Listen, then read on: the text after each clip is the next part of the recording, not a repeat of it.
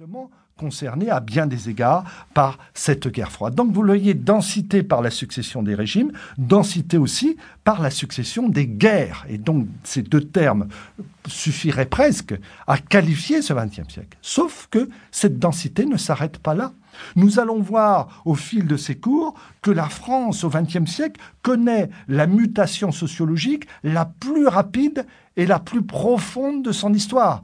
Donc ce que nous allons étudier au fil de ces cours, c'est l'histoire d'une mutation. C'est une France en métamorphose. Hein. Et nous verrons aussi, bien évidemment, que l'un des fondements de cette métamorphose, c'est le passage dans le second XXe siècle d'une société industrielle à une société post-industrielle. Et on verra euh, dans la dernière série de cours euh, comment euh, la Ve République elle-même connaît en quelque sorte les, les contre-coups de cette métamorphose qu'est le passage à une société post-industrielle. Enfin, L'autre tendance lourde euh, du XXe siècle auquel, euh, à laquelle je consacrerai un, cours, c'est la montée en puissance d'une culture de masse fondée sur la prolifération de l'image et du son.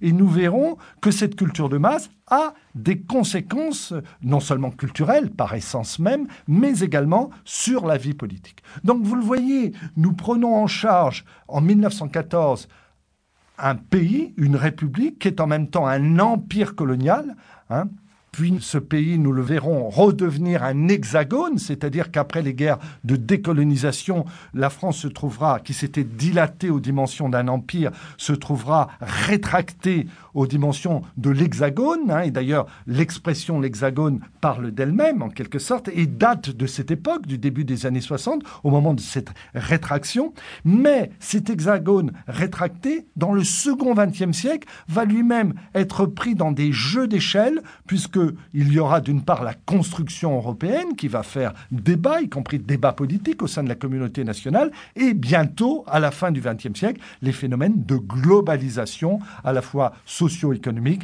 et socio-culturelle. Donc on le voit, et je, termine cette introduction, nous avons à étudier l'histoire d'une communauté nationale prise à la fois dans une histoire dense, emportée par cette histoire dense, et prise dans des jeux d'échelle euh, géographiques.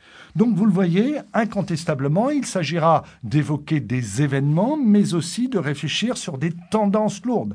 Et dans un instant, pour ce qui concerne la Première Guerre mondiale, vous verrez que j'essaierai de l'évoquer naturellement dans son déroulement, mais aussi de l'interpréter, de voir en quoi cette guerre a été porteuse de mutations. Il faut, je le disais en commençant, commencer, bien sûr, par la Première Guerre mondiale. Alors pourquoi? Bien sûr.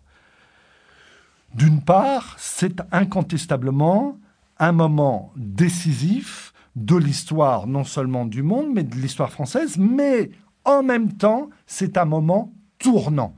Et c'est pour cette double raison que je consacrerai ce premier cours tout entier à cette Première Guerre mondiale. Mais cette Première Guerre mondiale, quand elle, se, quand elle éclate, quand elle se déclenche, euh, qu'en est-il de la France en 1914 Alors vous avez vu dans le coffret précédent, cette France jusqu'en 1914, cette troisième République victorieuse. Donc rappelons en deux mots, quitte à y revenir dans le cours numéro 2, quand nous évoquerons l'après-guerre, que la France de 1914, c'est d'une part une république, mais on va le voir, cette république, elle est récente, elle a à peine 44 années d'existence, donc c'est un, jeune régime, et donc la France touchée par l'onde de choc de la Première Guerre mondiale, c'est une, une France euh, qui en quelque sorte est l'écrin d'un jeune régime politique, et donc pour ce jeune régime politique, c'est un peu le test historique Hein, comment va-t-il euh, réagir